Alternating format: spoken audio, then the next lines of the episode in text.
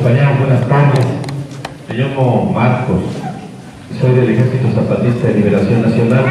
Nosotros somos indígenas, todos, hombres, mujeres, niños y ancianos, y yo soy su comandante porque nuestros jefes son indígenas, son los comandantes. Ellos son los que mandan, los que nos dicen qué es lo que tenemos que hacer y por dónde tenemos que caminar. Yo quiero que escuchen lo que les voy a decir porque sé que les llegaron a meter miedo, que nosotros venimos a traer problemas o a traer guerra. Nosotros no traemos armas, compañeros. Aquí traigo unos lapiceros para escribir el apunte de la palabra. Aquí tengo un radio, que es para escuchar la noticia o cómo está el camino. Aquí tengo un pasamontaña por si me gusta mucho este. Aquí, tengo para la batería. Y aquí tengo una pinza por si se descompone el carro. Y acá es una brújula por si no me pierdo, pues, para saber por dónde. No traemos armas, ni balas, ni bombas, ni nada. Los que sí traen las armas y las balas y las bombas, pues lo sabemos bien que son los gobiernos.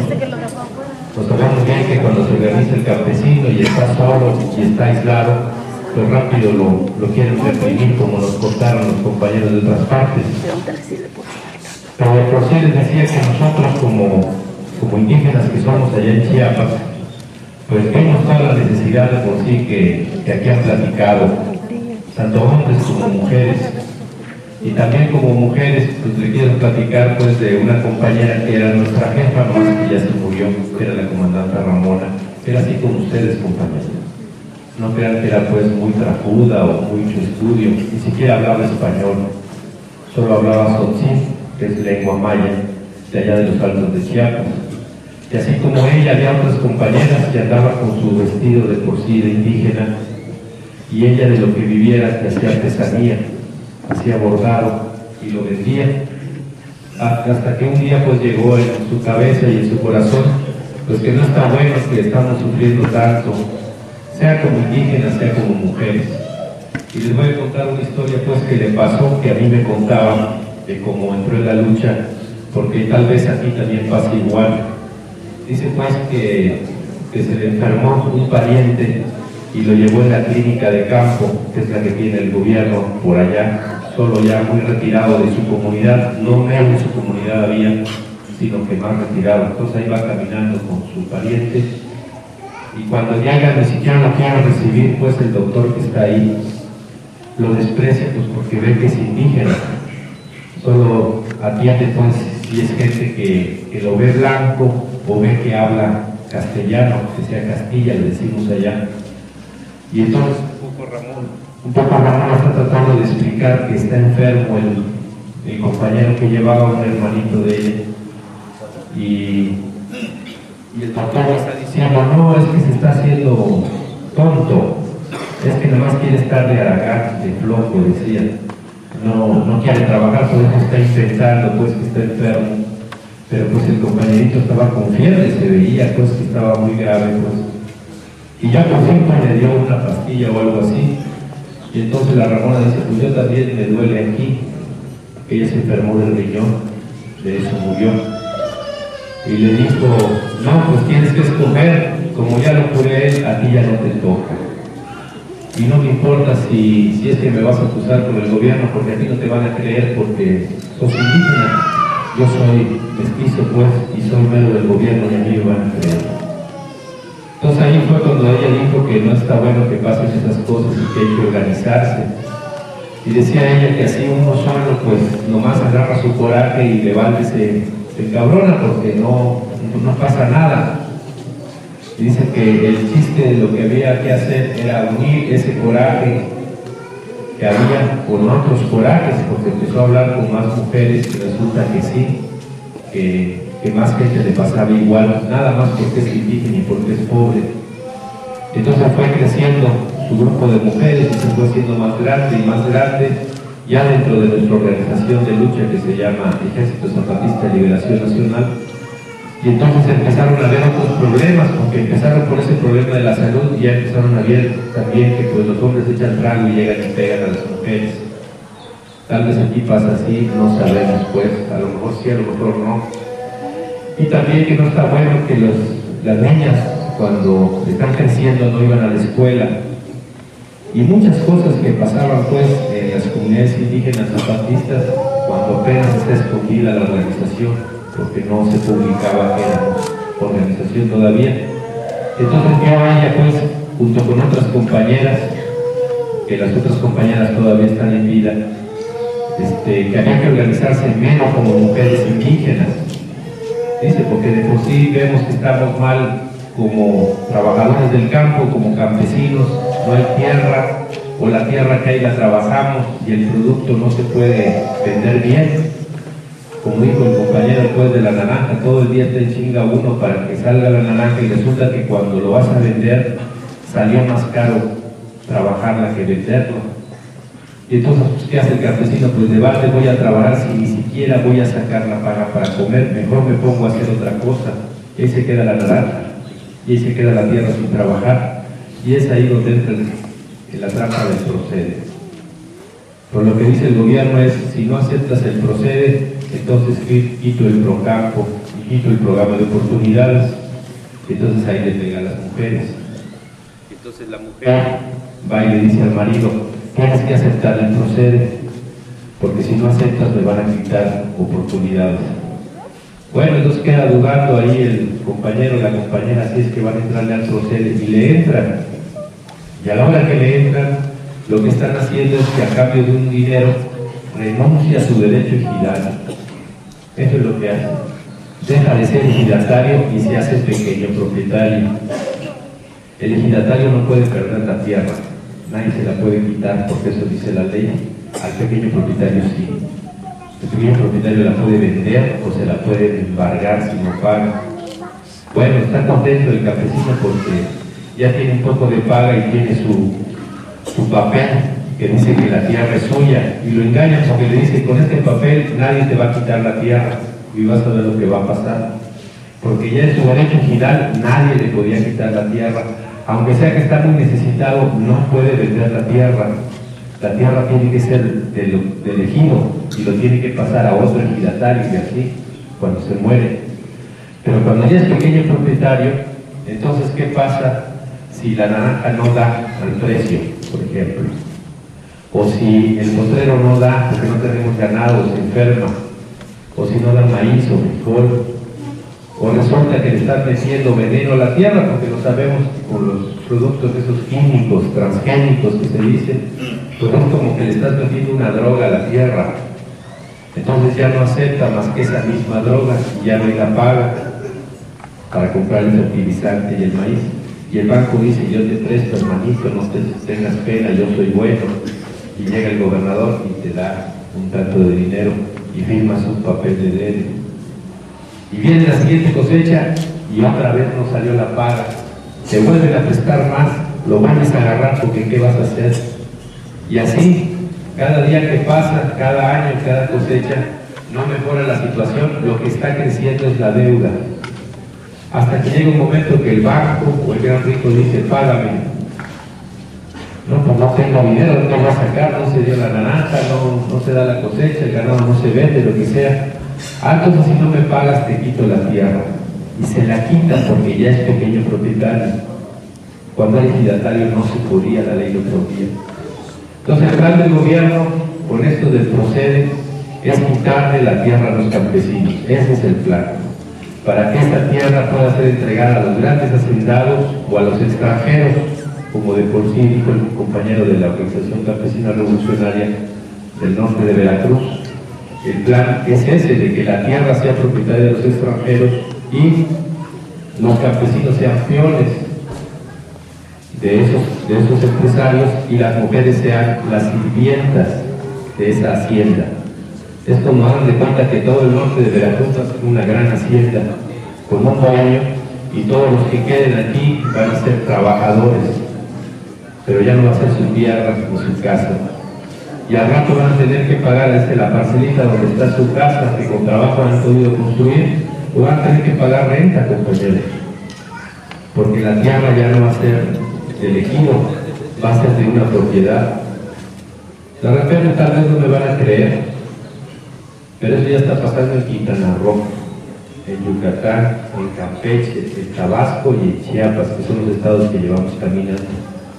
Porque esa historia no es, que les estoy contando, no es que llegó en mi cabeza, sino fue lo que escuché, así como escucho a ustedes su palabra, lo que me contaron otros campesinos indígenas, unos son mayas, otros son chontales, otros son náhuatl, otros son popolucas, que me cuentan esta historia de cómo está el plan del gobierno y gente que tenía su tierra, su parcela, y que podía sembrar maíz, frijol, rocas o verduras, no tiene nada. Y cómo en sus comunidades los jóvenes tienen que irse a trabajar a Estados Unidos.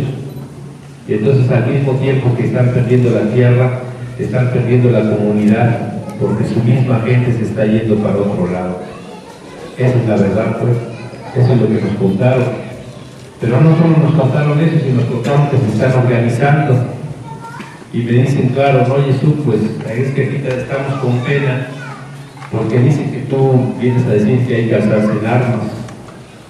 Y nosotros le decimos, claro, que no estamos haciendo ese trabajo, porque no a eso nos mandaron, no es nuestra tierra esta, sino que andamos caminando pues por todas partes y no estamos hablando de hacer la guerra.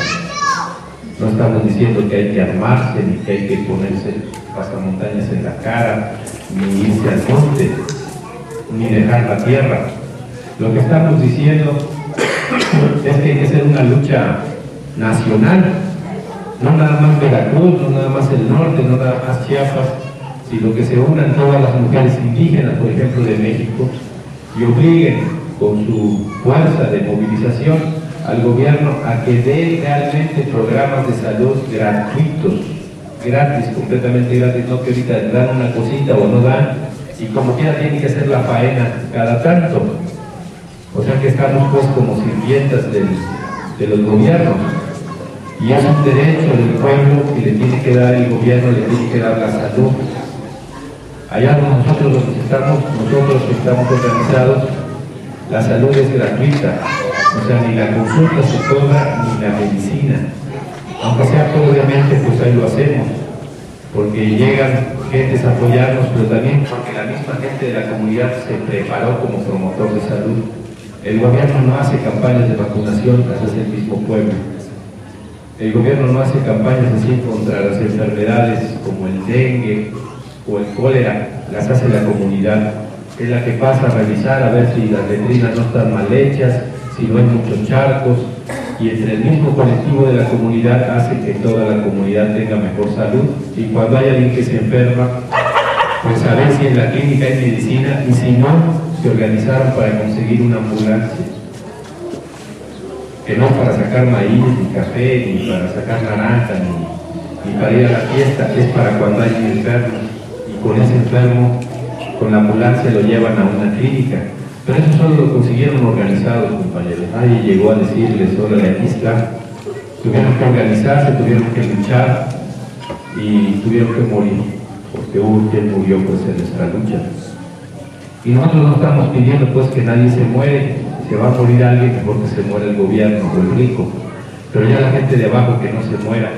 Entonces lo que queremos hacer es este movimiento donde se escucha la palabra de cada quien aunque ahorita a lo mejor uno le da pena hablar, porque qué tal que lo van a quitar de la lista del, del progreso o del procede o del procampo de oportunidades y como quiera ese dinero se necesita. A lo mejor no puede hablar así delante de todos porque le da pena cómo habla. ¿Qué tal que lo van a burlar? ¿O qué tal que no se peinó y va a salir mal en la foto? Por eso no me quieren hablar, ¿verdad? Pero como quiera va a llegar el día en que esa voz se tiene que escuchar, compañeras. Y así como estoy platicando yo una historia que de por sí salió de este pueblo, de cómo maltratan a las mujeres, los doctores del gobierno y las humillan, pues van a escuchar aquí en este movimiento que estamos haciendo historias de otras mujeres, algunas indígenas, otras que no son indígenas, que es la misma historia de injusticia que están recibiendo, y es la misma historia de que se organizan, y es que se van a unir aquí las mujeres que estén decididas con Lomas del Dorado, con otros pueblos del norte de Veracruz, con otros pueblos de todo el estado de Veracruz y con otros pueblos de México. Igual en el caso de los campesinos, aquí la mayoría pues es campesina y la mayoría es indígena. Y así estamos viendo donde estamos pasando que esos problemas que plantearon aquí se vuelven a repetir en otras partes del estado de Veracruz y en otras partes del sureste de México. Y entonces nosotros estamos pensando si tenemos el mismo problema y ahorita estamos peleando cada quien separado por su lado, peleando porque hagan la carretera, peleando por el mejor precio para el producto, peleando porque reconozcan una tierra, peleando porque acabe con el cacicazgo y sus grupos paramilitares, allá también se les dice guardias blancas, estamos están al servicio del rico. ¿Por qué no mejor en lugar de que cada quien pelee por su lado, por qué no lo unimos en una sola lucha? Y entonces quitamos a los malos gobiernos, pero también quitamos a los ricos y a los hacendados y hacemos otra vez el reparto de lo que es este país y que en ese nuevo reparto de lo que es este país, o sea, en esa nueva relación, la gente que trabaja sea la que tenga, que la gente que trabaja sea la que viva bien y el que está en holgazán pues no tenga nada. Porque ahorita es al revés, ustedes lo saben bien, el presidente municipal de Izhuatán no hace nada, compañeros. ¿Qué, ¿Qué, trabajo tiene? Se sienta ahí y nomás está firmando papeles que son en perjuicio nuestro, o sea, de la gente de abajo. Y al rato cuando salga van a ver que, que va a ser más rico, ya va a tener otra casa, otro carro. ¿Y de dónde si no trabajó? Y como el campesino que sí está trabajando todo el día, todo el tiempo, al revés, cada vez va perdiendo más y más y más y cada vez se va haciendo más pobre. Entonces eso es lo que tiene que cambiar. ¿Por qué una gran extensión de tierra buena, con riego, con un chingo de ganado? Vimos pues en el camino cuando venimos para acá, el propietario es una persona nada más, es el dueño. Y aquí pequeñas parcelitas con poco apoyo pues para la producción es de muchas personas. En una gran finca caben muchos ejidos trabajando y en un ejido hay muchos, muchos pobres que están trabajando tierra mala, pero están trabajando.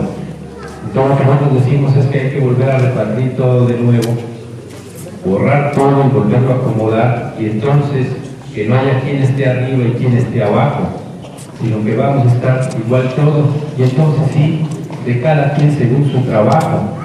Quiere decir, el que trabaja más iba mejor y el que no trabaja o trabaja menos iba peor, porque ahorita como está en México como que se chuecó. No sé si así dijo el Dios, Dios, que yo sepa no así dijo el Dios pues de que, que va a estar así chueco. Lo, lo, lo, cabal, lo recto, que es el que se está chingando todo el día, tenga lo que trabajó. Y aquí lo que estamos viendo en nuestro país es que el que está trabajando todo el día no se queda con nada más que su propia fuerza, decimos nosotros, su fuerza de trabajo. Y todo lo que hizo de producción se lo lleva a otro, se lo lleva el funcionario del gobierno, se lo lleva la gente de tránsito, se lo los compas transportistas, se lo lleva el gobierno en los impuestos, en cuánto cuesta la luz, el agua, el, la gasolina, todo eso se va por ahí y todo el producto que hicimos lo agarra el coyote y lo paga muy barato y él va y lo vende muy caro. ¿En razón de qué? En razón de que nosotros no tenemos directo acceso al mercado, porque también ahí está pues un castigazo.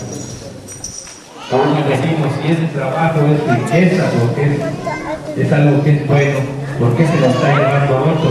A veces el rico, a veces el coyote, a veces el empresario, pero alguien se lo está llevando y al trabajador del campo no le está quedando nada. Eso es lo que tiene que cambiar. Por eso nosotros decimos que nuestro movimiento es contra el capitalismo, porque el capitalismo es eso, el que tiene el dinero es el poderoso y ese tiene todo, y del otro lado están los trabajadores que no tienen nada más que su fuerza para trabajar. Entonces tenemos que acabar con ese sistema de explotación, que es el mismo sistema que nos desprecia como indígenas. Y les amo a ustedes, ustedes lo saben bien, que se burlan de nuestro modo de hablar, de cómo vestimos, de nuestras costumbres, nos desprecian por eso, igual los hombres. Y lo saben bien también que los desprecian como campesinos que son. Porque si ustedes llegan a hacer un trámite al gobierno, nadie les hace caso. solo si son parientes del gobernador Fidel Herrera o de Fox, pero pues no somos parientes de gobernadores, somos parientes de nuestra familia, pues es la que trabaja. Entonces todas esas cosas son las que queremos cambiar. Y que queremos cambiar cosas que primero tenemos que escuchar la voz de todos para que todos escuchen y hacemos este gran acuerdo de lucha, de rebelión nacional, decimos nosotros, que es un gran movimiento nacional que cambie las cosas, pero no con las armas, sino con la lucha organizada, la lucha social y política, como explicó un, compañero campesino aquí que pasó. Eso es lo que les queríamos decir, compañeros, compañeras, no tengan miedo, piensen en su corazón, hablen, ya ven que llegué acá y no les hice daño, no le pegué a nadie, pues, ni a los chuchos que se atravesaron ahí, no le pegué pues a nadie, ni vine a traer un mensaje de que hay que tomar las armas. Lo que les vine a decir es que hay que organizarse y que esa organización que tienen la tienen que defender y unir con nuestras luchas. Es todo, compañeros y compañeras. Gracias.